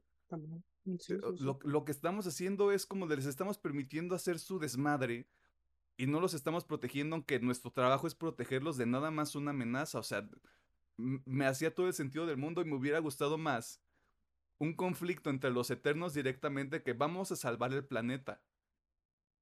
Porque ya de alguna manera estaba presentado el, el, pedo de que los celestiales van a ser un problema en el futuro próximo. Pero ahorita vamos a tratar de solucionar el, el pedo entre nosotros, porque necesitamos ser un frente unido. El pedo es que Icaris es un hijo de la chingada. y decide cagarse en el pastel, güey. Que no me molesta, no me molesta cómo se muere, no me molesta el giro que tiene, pero sí veo que no está completamente justificado. Y puedo entender por qué hay personas a las que no les gusta, porque es como de el poder del amor y es como de no, el poder del amor no resuelve todo. No es por ser negativo, sino como de si esa va a ser la rúbrica para todo, güey, pues el, poder del amor hubiera vencido a Thanos, güey. Sí, sí, sí. Y es que aparte en eso, justamente con Icaris, o sea, se presenta el giro donde, ah, es que yo maté a... El, giro del villano con bigote, güey, o sea, así tal cual, que yo dije, está bien, güey, está bien. sí, yo, yo, yo se les compré y digo, ok, se lo compro pero que luego media hora después digan, ah, es que este, te quiero, güey. Me, voy a suicidar el sol, como bien poéticamente. Ah". Edge Lord. Edge Lord Icaris. Sí. yo hubiera preferido que simplemente, o sea, él se quedara en ese estatus de. O sea, no como malo, porque pues él está siguiendo las reglas, lo que él cree correcto. Pero sí es como. Eh, un arco de desarrollo, güey. Es que eh, ese, es, ese es mi pedo, güey. Ya estábamos claros en cuál era la dinámica de este, de este grupo, cuáles eran los roles de cada uno. Y a este punto solo te quedan seis. Cersei Fastos, este... Cersei Fastos, Sprite. Sprite, Kingo, Tena, Macari, Druid. ya, sí, te quedan siete. Pero les falta un líder. Sí, Cersei, Cersei, es la más cabrona. Cersei eventualmente se convierte en una vengadora también en los cómics, eso sí me lo sé. Y también me sé otra historia entre Cersei y Black Knight que, wow, esto va a estar cabrón si lo hacen. Eh, te quedan siete. Creo que Icaris tenía la posibilidad de tener un arco de redención en la secuela o en algún otro proyecto donde, donde regresara y, güey, me queda claro por qué estamos haciendo esto déjenme, déjenme ser el líder y yo saco la, yo saco la frente por el equipo, güey. Porque yo pensé que eso iba a pasar cuando sale la escena de que se va volando, dije, se va a ir y Icaris va a regresar en Eternos 2, güey. Y no, me lo Sí, mandan al sol, güey. Que, que mira, cuando dices de revivirlos porque pues son máquinas, te lo creo más que con Icaris que con Gilgamesh. Yo creo que Gilgamesh sí. Porque me gustó la muerte que le dieron protegiendo a, a Tina. Atina. Que que es más, si, si, si yo tuviera a Yelida Jolie enfrente también moriría. No, claro, o sea. Este. Pero a él le dieron una muerte muy bonita. So, siento que su círculo se cerró. Así que yo creo que a él no. Pero a Icaris sí, sí creería que lo revive. Es que sí, sí vería, sí lo vería posible desde, y desde un sentido de narrativa, como de los siete que se quedan, enfrentense a Gilgamesh, a, a y a Icaris, en algún sentido.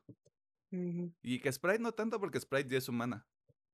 Sí, sí, sí. A menos que lo quieran repetir, que ese CGI va a estar cabrón si le quieren regresar su edad que tenía cuando grabó esa película. Uf, Porque ahorita ya no se ve igual. sí, no. Ya, ya pasaron, ya pasó la pubertad.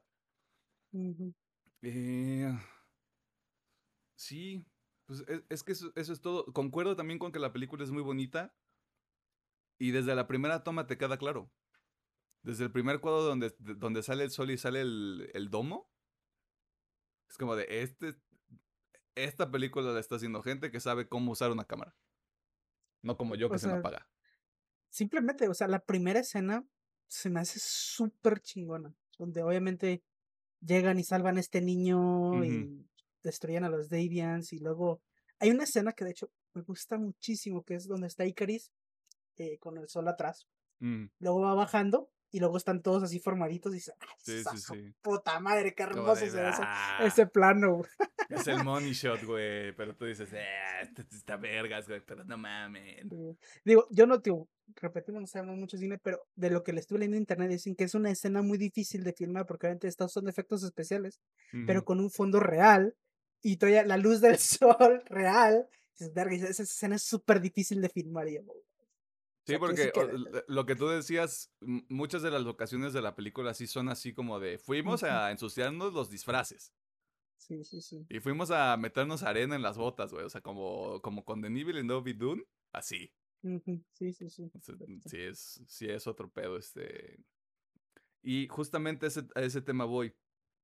Ese tipo de cosas creo que le dan autenticidad a la película y creo que le aportan mucho.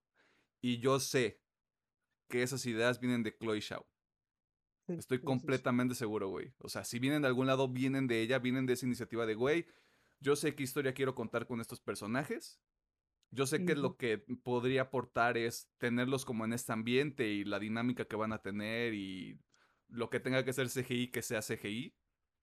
Pero también metamos cosas que sí se sientan lo más real posible. Y definitivamente viene de ella y pues máximo respeto porque sí concuerdo de lo que llevamos hasta ahorita, Eternals es la más, la más interesante y la mejorcita de lo que, de lo que hemos tenido. Y a mí me han gustado Shang-Chi y, y Black Widow también, o sea, a medida que vamos avanzando, pues va subiendo el, la efectividad de las películas y no sé qué va a pasar con Spider-Man No Way Home, o sea, hype, hype sí tengo, pero hay tantas cosas en el aire con esa película que no quiero llegar con cero expectativas, pero voy a llegar con expectativas. Va a ser Mm. malo para mí, Sí, sí, sí. Va, va a ser complicado. va a ser complicado. Mm. Eh, otro tema que también me gusta es Dane Whitman, que es Kit Harrington. Ujú. Porque la, la gente no sabe, o sea, la gente en general no sabe, es como de, ah, es el vato que quiere ser este novio de esta morra que no se puede morir. Eh, y, y muchos de sus chistes de él, o sea, como el personaje humano, siento que es de lo que funciona en la película, porque es, o sea, cuando pelean con el primer desviante, que se quiere trepar una reja y es como de, no, escaleras. Y así como de, sí, sí, sí. yo te entiendo, Mira, hombre. Qui- Quiero ver la, la, de, la, de la gente que no conozca, Ujú. obviamente. Y esto es un súper spoiler hacia ¿Vas, a, futuro. vas a decir lo de Cersei y Black Knight? No, o- Ok. nomás el, lo de Black Knight solito. Eh, Pero quiero ver la cara cuando escriben que Black Knight también. O sea, ahorita no, pero también es inmortal. quiero, quiero ver su cara así como de. ¡Ah! este. Pero bueno, ese es un spoiler muy a futuro. Bueno, no sé qué tan a futuro, pero Güey, es, que eh, Black Knight mete tantas cosas. El, Ujú, sí, sí, sí. no me acuerdo cómo se llama el proceso. Pero cuando unen a Cersei y Black Knight en un, en un solo, en una Mm. sola persona, y el cagadero que se arma por ese pedo, güey. O sea, si lo hacen máximo respeto, para empezar. Y el, segun- y el segundo con Black Knight es Proctor, o Que es el, que es el, el equivalente de Kang del Black Knight. Porque es el Black Knight que va por todas las realidades matando a Cersei. Nada más porque me rechazó el Ultimate Edge Lord, por así ponerlo. Pero, Sí, sí, sí. pero ese concepto es como, mm, pues mira, ya estamos en el multiverso. Si tú me estás diciendo que vas a meter a Black Knight, pues yo jalo. Sí, sí, sí. Haz lo que, haz lo que quieras con él. Así Y por eso es. me gusta el personaje, porque creo que tiene mucho potencial. Marvel puede hacer un Marvel definitivamente y gastárselo como quiera. Porque ahorita, Sí. y se lo decía, se lo decía alguien en un mensaje, ahorita Black Knight está en el mismo nivel de poder que Hawkeye. Pero es que, bueno, eh, un poquito de contexto. O sea, ahorita todavía no es Black Knight porque el proceso es. eh, bueno, la espada, primero. la espada esa que nos mostraron en la escena post créditos es la espada. Ay, ¿cómo se le dice? Según, De. no es Excalibur, pero tiene un No, nombre la- similar. Es la espada. Ebony de- Blade. Ebony. Ebony La Blade. espada de Vano. La espada de Vano, sí, es cierto. Esta espada tiene una maldición de que el que la tome, siempre y cuando sea de la familia, de la línea familiar, o sea, de la sangre, que obviamente la tiene. Obviamente este, de Egwin Vades. que este la tiene, se convierte en el caballero negro, o sea, en Black Knight. Y básicamente va a ser inmortal hasta que pase pues la antorcha, antorcha hacia el siguiente. ¿no?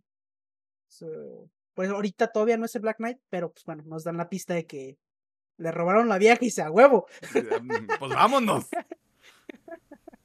Sí, sí, sí. Y se va a topar con el príncipe celestial que mide, este, ¿qué? 50 mil metros, güey. Y ese vato con Ujú. una espada de, vengo por mi morra. Sí, sí, sí.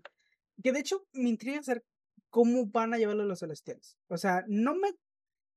Personalmente no quisiera ver un enfrentamiento así tipo lo que hemos visto en los cómics con Galactus, Mm, sino que sí me gustaría como, ah, ¿sabes qué? Ellos, porque bueno, en el lore de Marvel, eh, los celestiales, más que nada las entidades cósmicas en general, no son tanto dirse a los chingadas, son entes muy inteligentes, así que, espérate, espérate, vamos a arreglar este pedo acá conversando y vemos cómo se... Dormammu Y eso sí me gustaría, de, de- exactamente, sí me gustaría que fuera eso, más que nada porque no, no me gustaría que se jodieran los niveles de poder enfrentándose a un pinche celestial. Sí, sí, porque, sí. O sea, los celestiales están en un rango muy alto, güey, en esta escala de poder. ¿Qué va, ¿Qué va a hacer Falcon contra un celestial? Sin faltarle Exacto, o respeto a Falcon. ¿Qué va a hacer Falcon contra un celestial, güey? Sí, o sea, ¿qué va a hacer Falcon? ¿Qué va a hacer Hawkeye contra un pinche celestial, güey? No, o sea, pues es- en ese caso sí me gustaría que fuera un poquito más de vamos acá a negociar y su pinche pedo, ya. O que metieran más cosas, por ejemplo, que de hecho ahí podría entrar muy bien eh, Adam Warlock, como porque ese güey tan es un ente cósmico. Es como, ah, ok, Adam Warlock. O incluso el que yo espero mucho, que todavía no hay luces, pero Silver Surfer también por ahí está. y No sé, hay muchas cosas que pueden hacer. El problema con Silver Pero Surfer son los cuatro fantásticos. Sí, sí, Y sí, los cuatro fantásticos, se, o sea, ya está en papel, pero no hay nada. sí, sí. Que de hecho mucho- va a estar muy potencial. raro cuando lleguen los cuatro fantásticos y obviamente en un futuro un Galactus, cuando ya tuvimos los celestiales y es más, hasta me atrevo a decir que el tribunal viviente y más Mm, mierdas, es- este, Es muy probable, güey. Y después, ah, sí, Galactus, ¿cómo está? Es, es que es muy probable que no veamos una secuela de Eternals hasta Sí, de hecho sí. 2024. Es más, yo diría un poquito más. Yo creo que sí. Mm, o sea, Al menos hasta, esta es la fase 4, yo creo que hasta la fase 5 no veríamos nada de los Eternos. Ah, bueno, sí en películas eh, tipo Vengadores, de ese pedo. Ajá. O en otras entregas, pero sí, de ellos, de ellos no creo que veamos nada hasta la siguiente fase. Porque de hecho, los Cuatro Fantásticos está conceptualizado para fase 5. Y además de los Cuatro Fantásticos, también tienen que meter X-Men. O sea, hay, todavía muchas tarjetas en el, en el aire. Pero hay un tema con la escena post créditos de Black Knight regresando un poquito. ¿Sí sabes quién es la voz? Había leído que estaba registrada como la voz de Doctor Strange. Mm, No. Y esto ya lo confirmó Chloe Shaw. Ujú. Es Blade. Blade, oh. oh. Ok. Es el mismísimo señor Mahershala Ali en un cameo no este sin crédito. Pero lo confirmó Chloe Shaw así como "Es Blade. Ok, ok. Yo así de ¿Qué? Es interesante. ¿Cómo que es Blade? Interesante, sí, interesante. Entonces ahí está, güey. También está Blade dentro de la entrada. So, yeah. Lady Black Knight. De Bo- la película de amigos que no sabía que quería. De hecho. sí, sí, sí. Es que Blade, este, incorporado en el pedo de yo mato vampiros, bro. Creo que sí. estaría, creo que sí estaría interesante si esa es la idea. Que fuera como una especie de maestro para Black Knight. Puede ser. o Porque, sea, porque sí, Blade sí, se sabe sí. todos los trucos del libro, güey. Sí, sí, sí, sí. O sea, también. De hecho, es curioso cómo están introduciendo muchos personajes inmortales, porque obviamente Blade es un vampiro y es inmortal. Ajá. y pues estos güeyes también, como que, ah, sí, mira, yo conozco a tu tatara, tatarabuelo, güey, que fue el pinche anterior Black Knight, pues nos llevamos chido, déjate. Ujú. Justo porque, o sea, la línea que le dice es, ¿estás seguro de que estás listo? Sí, Y sí, me sí. hace todo el sentido justamente por eso que dices que sea Blade. Porque si. Blade ya sabe de alguien que tuvo esa espada, es como de, güey, si agarras esto, no hay vuelta Sí, sí, atrás. sí, sí. Sí, sí, Te vas sí. a meter en un pedo. Ya, ya no vas a volver a tu vida normal. Ajá. ¿Tú, cre- tú crees que, que un celestial se lleva a tu morra es el mayor de tus problemas? Es, como de, yo le he dicho, no te apures, güey, al rato te la regresan, nomás va a Sí, sí, platicar. sí. Ajá. Nada más va a cotorrear, güey, y te la van a regresar, pero tú. todavía- ahorita vemos qué pedo. Y. Chinguen a su madre si creen que Eternals es peor que Iron Man 3, Thor 1, Thor 2 y Thor 3, güey, y Hulk y Capitán América 1, y vayan y chinguen a toda su madre, güey. Sí, Eso sí. O sea, no. Pinches estándares O sea, bajos. entiendo que se les puede hacer lenta y aburrida, sí, pero decir que es mala, no. La neta, no. Es la misma gente que va a decir, no me gustó Doom, güey. Es como de... nos, no nos, a veces no nos merecemos las cosas que nos regala Hollywood. Sí. De, de Bueno. ojalá, repito- repito, ojalá le vaya muy bien a esta película. Porque quiero ver más Eternals o personajes nuevos, pero con temática tipo Eternals y menos Sanchi, por favor. Por favor. Por favor. ¿Y sabes qué es lo mejor de todo esto? Ajá. Que ya estando platicando Eternals, ya no hay cómo escaparse. Ya no hay cómo ocultarlo. Ya no hay, ya no hay un pedo de, es que tenemos otra película, nos vale verga Hawkeye. Nos vale verga. Tan nos vale verga que lo vamos a reseñar una semana después de que se acabe Hawkeye. Téngalo usted claro. De ahora en adelante, Ajá. este es un programa que no se va a hypear, pero que sí está esperando mucho No Way Home. Sí, sí, sí. Ya no hay más. Ya, se acabó, güey. Ese, te- ese segundo trailer tiene que salir en dos semanas, güey. De hecho. De hecho, de hecho. Que es- ya que- Ajá. De hecho, no es creer lo de. Obviamente hay mucho hype por Spider-Man, pero yo personalmente, todo mi hype va hacia Doctor Strange porque, o sea, todo lo que nos ha presentado Marvel, tanto en series como ahorita en películas, va a juntarse y va a explotar en Doctor Strange. Así que, uh, uy. Creo que Doctor Strange fue la que más me pesó que retrasaran. Sí. Aparte, creo que también esto puede ser mal porque cuando, lo- cuando yo leí supuestamente que esta voz de, en la escena post créditos era de Doctor Strange, también comentaban que había el rumor de que Black Knight iba a aparecer Iba a en, estar en- Doctor Strange. Pero pues ya con eso de que pues, está desmentido, quién sabe. Pero Se está juntando mucha mierda en Doctor Ajá, sí, sí, sí. O sea, mucho, mucho, este, va a haber mucha carnita. Y si esa película, si esa película no dura dos horas y media, no lo voy a entender. Sí, sí, sí, sí, de hecho. Porque creo que también ya se, ya, estamos en otro pedo. Ya se filtró quién es el villano. Ah, eso sí no eh, Que se filtró en un kit de juegos. Si no quieres saber, no te digo, pero ah, pues tampoco lo he investigado tanto. Shuma Gorath Wow, ¿tan pronto Shumagora? Está, eh, eh, Dicen que ese es el rumor por un, por un leak de un kit de juegos así, creo que de Lego. De, a mí, o sea, qué padre que sea Shumagora y de hecho entra bien en el tema del multiverso. Pero wow, qué rápido Shumagora. Espero que. Mira, adelantándome, espero que no lo maten. Digo, en los cómics jamás lo han matado. Tú y yo sabemos que Marvel hace lo que quiere, güey. Pero esperemos que no. O sea, es interesante. Shumagorada es interesante. Pero veamos cómo lo hace. Mm, y este ha sido nuestros comentarios sobre Eternals y todo lo que viene para Marvel en los próximos meses.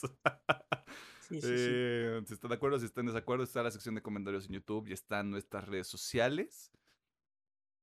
Creo que está de más decirlo, pero sí le recomendamos que vaya a ver Eternals. Más allá de que, wow, qué grandiosa película, pero sí. O sea, yo sería el disclaimer, o sea, si ustedes son personas que realmente ¿sabes qué? Yo no puedo ver películas que me piden ponerle mucha atención. Ok. Si quiere esto, se la puede saltar, ve un resumen. Pero igual, eh, porque pues, sí, se le puede parecer aburrida. Pero de ahí en más, a todos los demás, Marvels de... Marvel soy. este, los fans de, Marvel. este, los fans de Marvel. Eh, y hay personas que tengan mínimo interés, yo sí, recomendada, vayan a verla, está muy padre, muy disfrutable. Solamente es como que, ¿sabes? A la gente que realmente no pueda ver porque no les guste, simplemente es ok. Si realmente no te gusta, sáltatelo. Están, se, te va a aburrir al chile. Pero de ahí más, sí. A todos los demás que estén interesados, vayan a ver. Mm, sí, vayan a verla. Sí, este. Eh, y únanse al unísono este disgusto que tengo yo porque me hayan matado a mi Salma Hayek en la primera hora. Sí, o sea, Sí, la mataron muy rápido. Todo mal. Todo mal. Eh, vámonos a la sección de recomendaciones para cerrar este desmadre. Achech.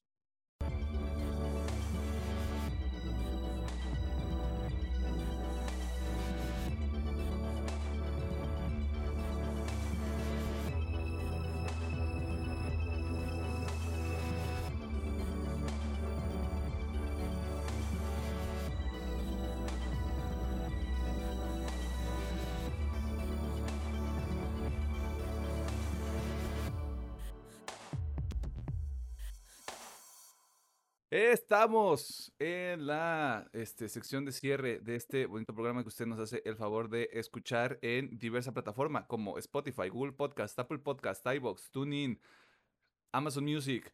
Eh, no sé cuáles más hay. Este, y si hay más, pues este, ahí van a estar en el link tree que usted puede encontrar en el perfil de Instagram de UPM, que es de nuevo arroba UPM-oficial. ¿En Instagram? Sí, y pues como siempre, en esta sección nosotros le recomendamos cosas que usted puede consumir durante la semana porque si usted tiene un iPhone y si usted le gusta Capitán América 1, Iron Man 3, Thor 1, 2 y 3, tiene muy mal gusto. Y necesita este, acciones correctivas que nosotros estamos completamente dispuestos a eh, realizar. ¿Tenemos algo que recomendar esta semana? Sí, ah, voy a empezar con la peliculita de mm. El Caballero Verde. Eh, llevo esta trifecta de películas que son películas más lentas, más explicativas. Veremos Dune, Eternals y eh, Caballero Verde, The Green Knight. Eh, pues igual es una película un poco lenta, más explicativa. Y sí, como lo habíamos dicho, esta película se perfila para los Oscar y sí, va directito a los Oscars. Este me gustó bastante. Eh, obviamente no voy a dar muchos spoilers, está muy bonita, o sea, la cinematografía es hermosa también esa película. Y la historia es bastante interesante. Eh, yo iba con una mentalidad de ver algo tipo lo típico medieval y me sorprendió. lo que les puedo decir, me sorprendió. Eh, así que sí, la neta, para no decirles mucho y no arruinarles la sorpresa de contenido, si es que la van a ver, eh, a menos que un poco les guste este tipo de películas, pero sí los se las recomiendo, la neta está muy padre. Eh, pero sí también va con la que es como de Oscar. O sea, este pedo son madre de Oscar. y de bandas, hay una banda que yo apenas descubrí, pero tiene un chingo ya. este, tiene un chingo de tiempo. Sí, ya hace un chingo y apenas lo descubrí. Eh, y, qué, y qué pendejo, porque de hecho recomendamos aquí una película donde salieron, pero yo como que, ¡fuf! Eh, ¡fuf! Los, las ignoré. Pero bueno, este, me refiero a la banda japonesa llamada Bandmade, eh, o la banda de las mucamas, eh, como guste llamarle. Es una banda de rock, eh, de rock japonés, obviamente, pero con tintes medio punk y de metal, específicamente por la batería y el bajo. Mm. son un grupo de chicas, o sea, todas son chicas, eh, y la neta. O al menos se maquillan como tal. O al menos se maquillan como tal, digo, puede haber la sorpresa. al menos en Wikipedia, todas están registradas como chicas. Ok. Si, si tienen sorpresa, pues bueno, si tienen sorpresa ya es otro pedo. Ya es otro pedo y usted vaya con cuidado. Este, bueno, las canciones que voy a recomendar son los últimos tres singles que sacaron juntos. Eh, el primero es Sense, que justamente es el opening de uno de los animes que estoy viendo, que es el de Platinum End. Que si no ubican Platinum End, es el nuevo anime de los creadores de Death Note. Eh, ya, bueno, ya llegará Platinum End cuando termine. ¿cómo, dices que se llama? Platinum End. Creo que me han salido comerciales de ese. Sí, está plagado de pinches comerciales de esa madre. Pero bueno, eh, la canción de Sense de, de esta banda de Bandmate es el opening de esta. Y pues bueno, yo ahí por, e, justamente por este opening las cosas. Y dije, oye, esta canción está bien chida. Y me metí a buscarla y, ah, mira, es esta banda. Ya, mira. mira eh, tú, qué, qué pequeño es el mundo. Sí, y desde entonces tengo en bucle la banda, porque la neta sí me gustó bastante. O sea, tienen tienen un sonido que me gustó bastante, un poco fresco, porque como digo, es una combinación un poquito de punk, rock y un poquito de metal también. Eh, y bueno, junto con este single también salieron otro single que yo lo puse como, yo me refiero como Japanese Bullshit. Tengo entendido que se llama Hibana, pero si van al canal de YouTube de estas chicas, les aparece como kanjis japoneses. Así que no, pues como yo no sé leer kanji, pues Japanese bullshit. Pero bueno, creo que se llama Hibana, creo. Este, y la última, creo que es la que más me gustó de las tres, es la de Corallium. Eh, también single. Los tres están muy padres, los tres son un poco diferentes entre sí. Eh, ya que, como digo, creo que uno, el de Corallium es el que implementa un poquito más este aspecto de metal. Eh, Sense es el que siento que mete un poquito más de punk, punk rock. Y el de Hibano, Japanese Bullshit, como le quieran decir. este, siento que eh, mete un poquito más de pop rock. So, está como que diferente para diferentes gustos y está muy padre.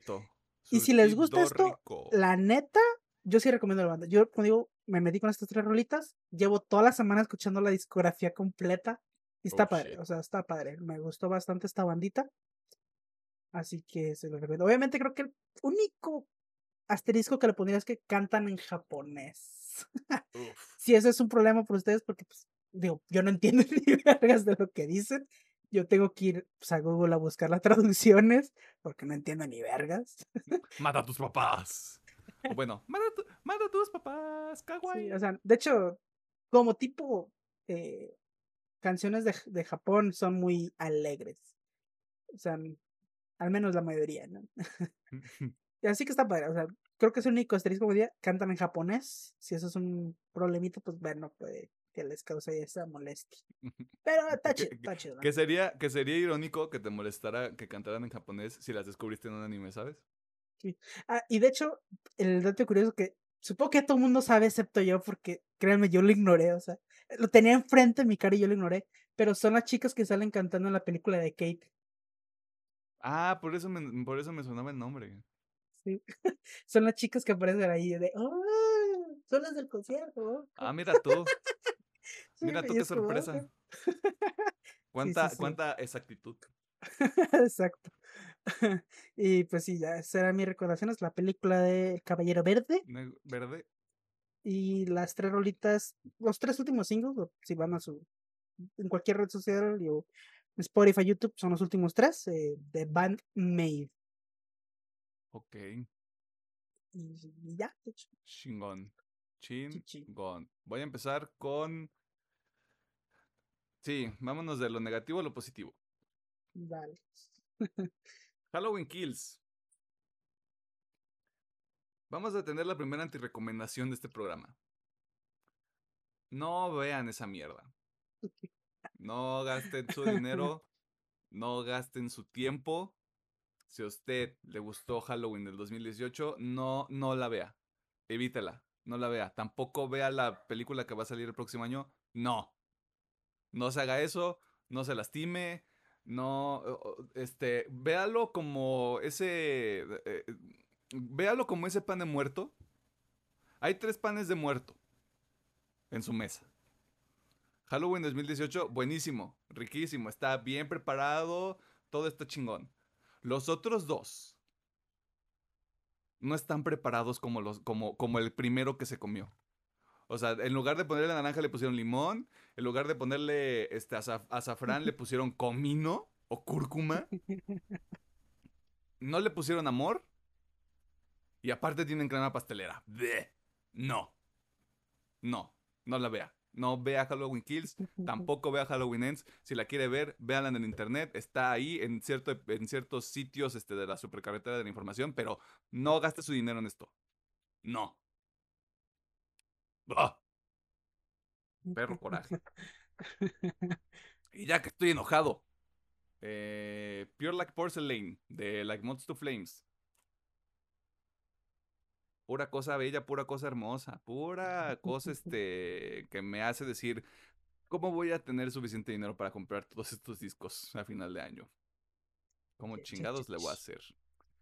Lo bueno es que no hay ediciones este, físicas de ese disco todavía llegan hasta el próximo año, pero eh, chingón, chingo canciones, este, sí diferentes al disco anterior que ya les había recomendado, No Eternity in Gold, pero van por esa misma ruta de hacer, de mantenerlo real y mantenerlo pesado, lo cual está muy chingón porque creo que ya les, les funciona muy bien y siento que ya es un pedo de estamos cómodos haciendo esto.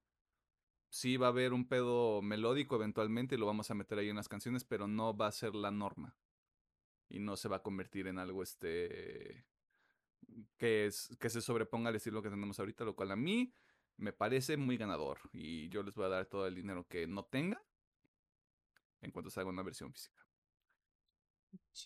Hay un disco que no había recomendado, que tenía muchas ganas de recomendar, pero nunca había salido la oportunidad porque no sabía si esta banda todavía existía. Y esta semana los dioses nos han, nos han recompensado porque ya tienen un nuevo disco, sale en abril del próximo año la banda se llama Grey Haven y el disco se llama Empty Black. Hagan de cuenta que Every Time I Die tiene 20 años y está haciendo, está haciendo música. Chef's Kiss. Chef's Kiss. Ese disco es, es una maldita joya y me duele la cabeza el saber que no me voy a poder comprar un vinil hasta que sea una edición de aniversario o algo así. eh, y el disco que van a sacar, mm, no me acuerdo cómo se llama, pero me acuerdo que el sencillo se llama All Candy. Sí, es, sí es diferente, de hecho ya hasta lo explicaron en algunas entrevistas, el, el nuevo disco es como muy, muy melódico, se animaron a decir la palabra popero, que a mí me parece un red flag, pero creo que mm, a veces usan la palabra pop para decir va a ser como un poquito más digerible. estructurado, digerible justamente, va a ser más este radio friendly, lo cual no se me hace malo porque este sencillo al Candy sí está muy bueno, o sea, no es no es un pedo de vamos a reemplazar la batería con puro beat, este, vamos a reemplazar todos los instrumentos, no, o sea, sigue siendo cuatro personas aprovechando lo que saben hacer y está chido. Y como ese disco sale hasta el 15 de abril del próximo año, pues me voy a quedar con el Empty Black en repeat por todo el maldito mes. Gracias Dios por este tipo de cosas tan chidas. Habiendo dicho todo eso, pues yo creo que ya nos vamos. Sí. Sin antes decirle eh, las palabras finales de este episodio, que son Mm, besos en el eterno. besos en el eterno. Usted sabrá dónde está el eterno. O besos en el celestial. Uf. En el eterno celestial. ¡Ay, güey! Vámonos. Poeti- poetizos. Sí, sí, sí. Este, un poeta Sí chido. Ah, Pablo Neruda. Pablo Neruda. este. ¿Cómo se? Había un francés, pero no me acuerdo cómo se llama. Mm, O sea, hace mira, mucho que no lo pasé. Mira, yo, yo te- hace poquito leí el de Pablo Neruda, por eso me acordé. Ah, ok, ok. Pues sí, entonces. Nosotros nos vemos. Pórtense Esperemos que para la bien. siguiente semana ya esté aquí nuestro tercer integrante. Y, Y si no, pues bueno, se seguirá siendo poder. Poder moreno. Poder Moreno. Este, así que muchas gracias por escucharnos, vernos, lo que sea que hagan. Eh, se les Todavía no agradece nos pueden mucho. donar, pero eventualmente. Eventualmente se pasa. Este, les agradecemos mucho. Que tengan una bonita semana y pues nos vemos en la siguiente. Si usted tiene mucha suerte, el viernes le van a depositar, si no es que la primera parte, Sí. toda su quincena. Por lo cual yo le envidio, Sí, sí, sí. pero pues también eh, disfrútese, porque este episodio sale el miércoles, dos días antes de que le caiga su quincena. No se vuelva tan loco, no, Cómprese algo bonito, pero no se vuelva tan loco. Ah, sí, cierto. em, sí, confirmo. No se vuelvan locos. Este, no revisen tanto el pedo de las ofertas porque los precios son iguales a como estaban antes. Sí, sí, sí. Eh, compren cosas que sí necesiten si quieren aprovechar, pero solo Sí, lo sí, que sí. necesiten es- estrictamente. Ya, recomen- Exacto. compensaciones de señora. Sí, sí, sí. Y no te endeudes, hijo. Ok, ya vámonos. Ok, bye.